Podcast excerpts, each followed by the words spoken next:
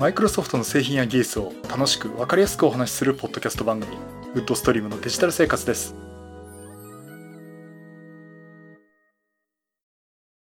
第568回目の配信になります。お届けしますのは木澤です。よろしくお願いします。はい、えー、今週もお聞きいただきありがとうございます、えー、この配信はクラウドファンディングキャンファイアのコミュニティにより皆様のご支援をいただいて配信しております。今回も吉成さん、ホワイトカラーさんはじめ合計10名の方にご支援をいただいております。ありがとうございます。ご支援の内容に関しましては、この番組ウェブサイト、windows-podcast.com でご案内しております。もしご協力いただけるでしたらよろしくお願いします。また、リスナーの皆さんとのコミュニケーションの場としてチャットサイト Discord にサーバーを開設しております。こちら、ポッドキャスト番組、電気屋ウォーカーと共同運用しております。よかったら参加してみてください。Discord サーバーの URL は番組ウェブサイトにリンク貼ってあります。えー、っとですね、昨日、ドットネットの勉強会、1月23日ですね、1月の勉強会開催させていただきました。あの、お聞きいただいた皆さん、参加された皆さん、ありがとうございます。で、大変申し訳なかったんですが、ちょっと私がですね、休日出勤になってしまいまして。えー、っとね、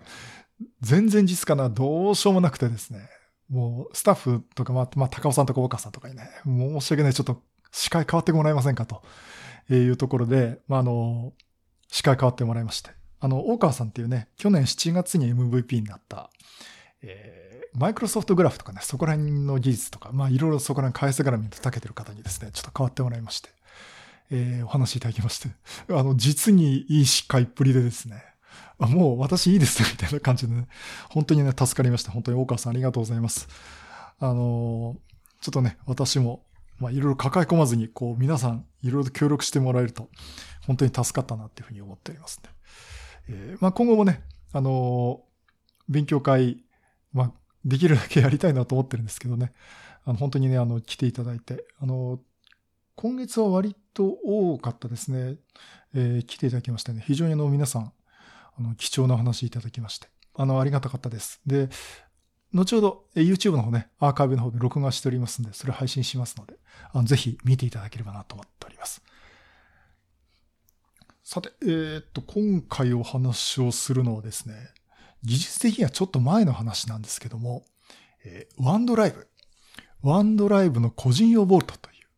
個人用ボルトというですね、これについてお話をしたいと思います。あの、よく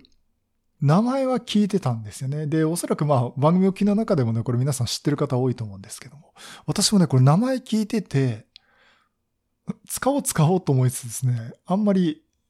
用がないかなと思って使わなかったんですね。で、これについてあまり突っ込んだ話もしていなかったんで、いや、これちょっと今一度こう見直した方がいいかなというところでね、見てみました。で、まずこの個人用ボルト何かっていうと、ワンドライブのホルダーの中で特別に保護するホルダーというものになります。だから特別にこの機密ファイルだけ誰にも見せたくないな。特にこう、機密を守りたいな。ガードをかけたいなっていう時に、この個人用ボルトっていうフォルダーをワンドライブの中に用意してですね、ファイル保護するという仕組みです。ワンドライブってまあ普通のマイクロソフトアカウントで自分でね、入ることはできるんですけども、仮にそのマイクロソフトアカウント取られてしまいましたと。パスワードも盗まれてしまいましたって時に、それでもちょっと保護したいって時に、ここでですね、この個人用ボルトと言ってるこのホルダー、これ開くときにですね、もう一回解除しなきゃいけないんですね。開くために。で、使うときは解除して、使わないときはロックするということになっています。で、これどうやってロックしてるかっていうとですね、まあ、パスワードで基本的に保護するんですね。で、パスワードといっても、普通にマイクロソフトアカウントだけじゃなくてですね、まあ、まあ、マイクロソフトアカウントでまあワンドライブは見れますけども、えー、マイクロソフトの二段階認証を使って、え解除するようになっています。これ一回ワンドライブで設定すると、あの、このファイルをね、開こうとするとですね、えまずこの画面が出てきて、えマイクロソフトの二段階認証しますと。で、登録、あらかじめ登録されている携帯電話の番号に SMS でパスコードを飛ばすか、もしくは別のメールアドレスですね。例えば Gmail でも Yahoo メールでもいいんですけど、別のメールアドレスにこの認証のコードを送ると、解除するコードを送るという二段階認証をして、えっ、ー、と、大体それがまあ何桁かの数字が送られてくるんですけども、その数字を入力すると、やっと解除できるということになります。まあそういったところであの、そのメールアドレスをね、受信できる方、その携帯電話を持ってる方だけになるので、もうほぼほぼ個人に固定できると、特定できるというものになります。でささらにですね、スマートフォンアプリの、まあ、例えば私は iPhone で使ってますけども、Microsoft Authenticator っていうアプリがあります。で、こちらの方で、この画面を開くと、もう、それですぐロックが解除することができます。で、例えばこれ iPhone の場合ですけど、この Microsoft Authenticator アプリっていうのは開くだけで、まずパスコードが必要なんですね。iPhone を使ってるんで Face ID で解除できるようになっています。つまり本当に本人じゃないと開くことができないっていう状況なんで、まあ、こういったことにね、その100%っていうのはありえないんですけども、かなり高い確率でガードができるということになります。で、この個人用ボルトというフォルダーですね。あの、使わないときは20分間放置しとくとロックになります。あの、私も試しにね、え、ロックされるかなと思って使うのをやめてから20分待ってみたんですけどね。あの、ちゃんとロックされましたね。で、ロックされる際、あの、Windows を使ってるとですね、えっと、まず、パーソナルボルトって、まあ、個人用ボルトっていうのは、これ、Windows 上パーソナルボルトっていう表示も出てくるんですけども、ワンドライブはアクティブでないため、5分後に解除しますっていうメッセージがね、あの、ポップアップで、え、通知されます。で、さらに5分経った後に、パーソナルボルトロックされていますって形でロックされます。だからロックされて、えー、開こうとすると、解除しますかっていうとこでね、SMS 飛ばすか、メールで飛ばすか、もしくは、その、マイクロソフトオーセンティケーターっていう iPhone、iPhone っていうかスマートフォンのアプリで解除するということになります。まあ、というところでね、あの、特にその、えまあ、例ではね、免許証のコピーだとか、まあ、保険証のコピーだとかですね、パスポートのコピーだとか置くとかありますねっていうところで例で出してますけどね。あの、そういった貴重なファイル、特に保護したいものをクラウドに行きたいんだけど、ワンドライブでパスワードを盗まれちゃったら嫌だなっていう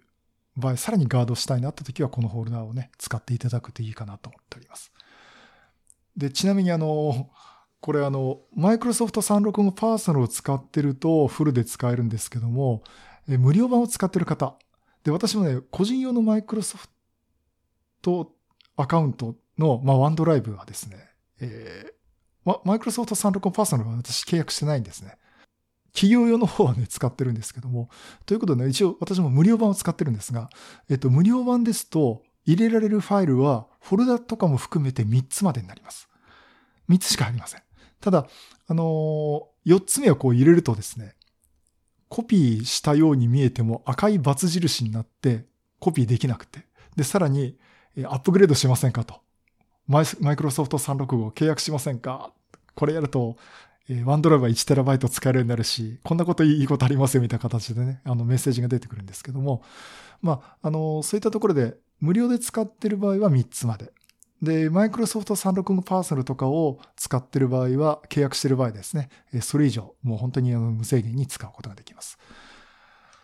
まあ、あの、本当にね、マイクロソフト365パーソナルっていうのは、まあ、ワンドライブの話だとか、まあ、オフィス製品が使えるっていうのはありますけど、まあ、まあ、こういったところでね、あの、ボルト、あの個人用ボルトの方も、えー、無制限に使えますんで、ちょっとそっちの方も活用したいなって方はね、契約してみるといいかなと思っております。はい、そういうことでね、えー、ワンドライブ、個人用ボルトについてお話をさせていただきました。はい、そういうことでね、今回は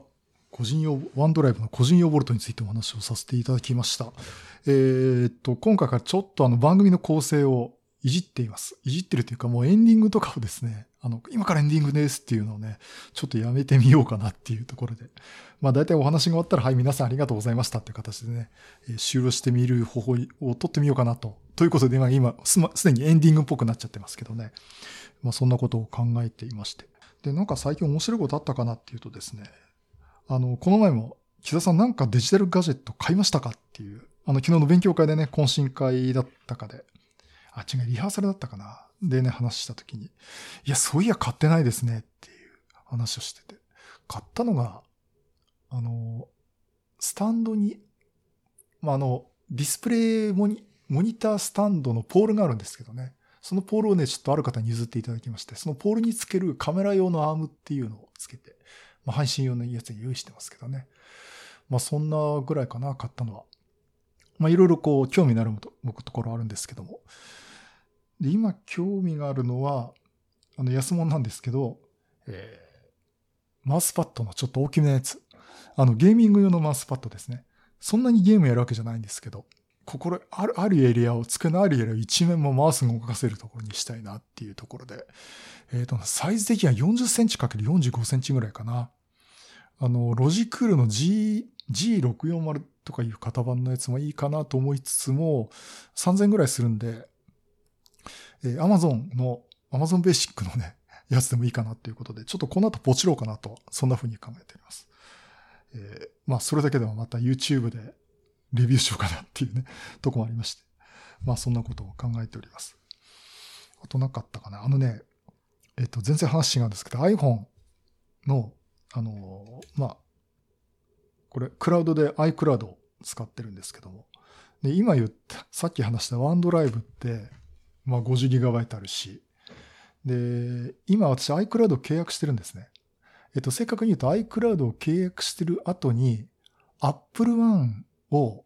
契約して、で、Apple One のサービス始まった時にあの最初の1ヶ月無料だったんでね。えっと、今1100円取られてますけどね。え、というところで、あの、Apple One 契約して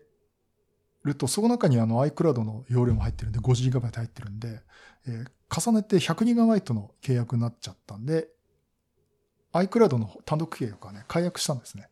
で、50GB で運用してたんですけども、iPhone に記録している、まあ、写真とかっていうの全部こちら同期するんで、容量が足りなくなっちゃったんですね。で、これ容量足りないなって、で、も足りなくて同期できません、アップできませんって写真の画面見ると出てくるんで、あどうしようかなって、まあ月130円だし、プラスでいいかなと思って、また iCloud ね、130円追加で、えー、契約をしました。いや、それにしても、でも本当に私の撮ってる iPhone の写真って、全部いるかっていう。あの、いい写真撮れたこともあるんで、あとはこう記録で、あとはこう、ここは後に残しておきたいなって写真あるんですけども。で、それ以外のものって、本当にいるのかなって。プラス 50GB 契約したけど、ちょっと見直してみるかと思って見直してみたんですね。あ、そう、それでね、ちょっとこれ気をつけたいのが私もよくわかってなかったんですけど、iCloud って iPhone のデータをバックアップを取ってるってわけじゃないんですよね。あの、バックアップを取るというか、iPhone に一回記録したやつを全部上げていて、結局その iPhone のメインの記憶容力になってて、実際 iPhone 自体に見えてるのは、あの、こちらに見えてるのサムネイルみたいなもんなんですよね。全部のあの写真データが入ってるわけじゃないんですよ。iPhone で見えてるのは iCloud に入ってるやつの映像がこれだけありますよって見えてるだけで、で、あの、もちろんオリジナルの画像も保存できることあるんですけど、実態はこの iPhone に実際入ってないケースっていうのがあってですね。もしくは本当にあの、サムネイルだけ、画質を落としたものだけが見えてるっていう状況なんですよね。だから、iPhone で見えてるやつを消していくと、iCloud 側も全部消えていくし、Mac で見ても、もちろん Windows の iCloud で見ても、iPad で見ても消えていくんですよね。あ、そうかそうか、そういう風になってたんだと。で、今更さっきのワンドライブの話もそうなんですけど、よく見てみるとそういうことだったんだねっていうことで、で、iPhone の、えー、残ってる写真をですね、バーッと見てたらですね、結構いらない写真があるんですね。あの、帰宅ナウとか言って家の写真撮ったりとか、これから帰りますっつって会社の近くの写真を撮ったりとか、それが毎日アップされてるとかね。あと何か食べましたとか、なんか Facebook のネタにするようなためだけに写真撮ったやつとか。いや、こんな、こんなんいらないだろうとかね。あとなんかの写真を撮ろうとして、ずるっと手滑らして全然違う地面の写真撮っちゃってるのが残ってたとかですね。まあ、いらねえのたくさんあるなっていうのと、あと iPhone 見てると、メディアタイプってとこにスクリーンショットっていうのがあるんですね。あの、例えば、PayPay で全額当たりましたっていう2年ぐらい前の写真とか、で、いらないスクリーンショットが非常にたくさんあるんで、これ全部削ってたんですよ。で、中には動画があって、あの、動画で本当にあの YouTube にアップするようなやつっていうのを本当にパソコン側に移動させてやってたんですけど、それが残ってるままだとか、あ、これいらないいらないと思ってね。まあなんとなくこう捨てるのってストレス発散になるんで捨ててたんですけど。そしたらですね、あっという間に 50GB 切ってしまいまして、あ、契約する必要なかったなっていうことでね、えー、即、即契約解除しました。あの iCloud のね、プラス130円の 50GB をね。まああと1ヶ月間は、え使えるんで、あの、100GB 状態なんですけど、まあそんなところで結構捨てられる、整理できるものあるかなとは思っております。まあそういった意味でね、これあの、Windows Phone をずっと使い続けていられれば、これが OneDrive でね、良かったんですけどね。あの、iCloud、iPhone 使ってやっぱちょっと iCloud の方が便利だなと思ってます。で、もちろんね、あの、OneDrive のアプリでね、iPhone アプリで OneDrive の写真のデータを逐次こう、OneDrive が iPhone の写真を OneDrive にアップすることができるんですけど、それやるためには OneDrive のアプリを起動して写真のところを画面出さないと同居を始めてくれないんですよね。うんだからちょっとそこはワンステップいるなっていうところで、えー、ちょっと iPhone は使ってるんで iCloud は契約してるっていう感じになります。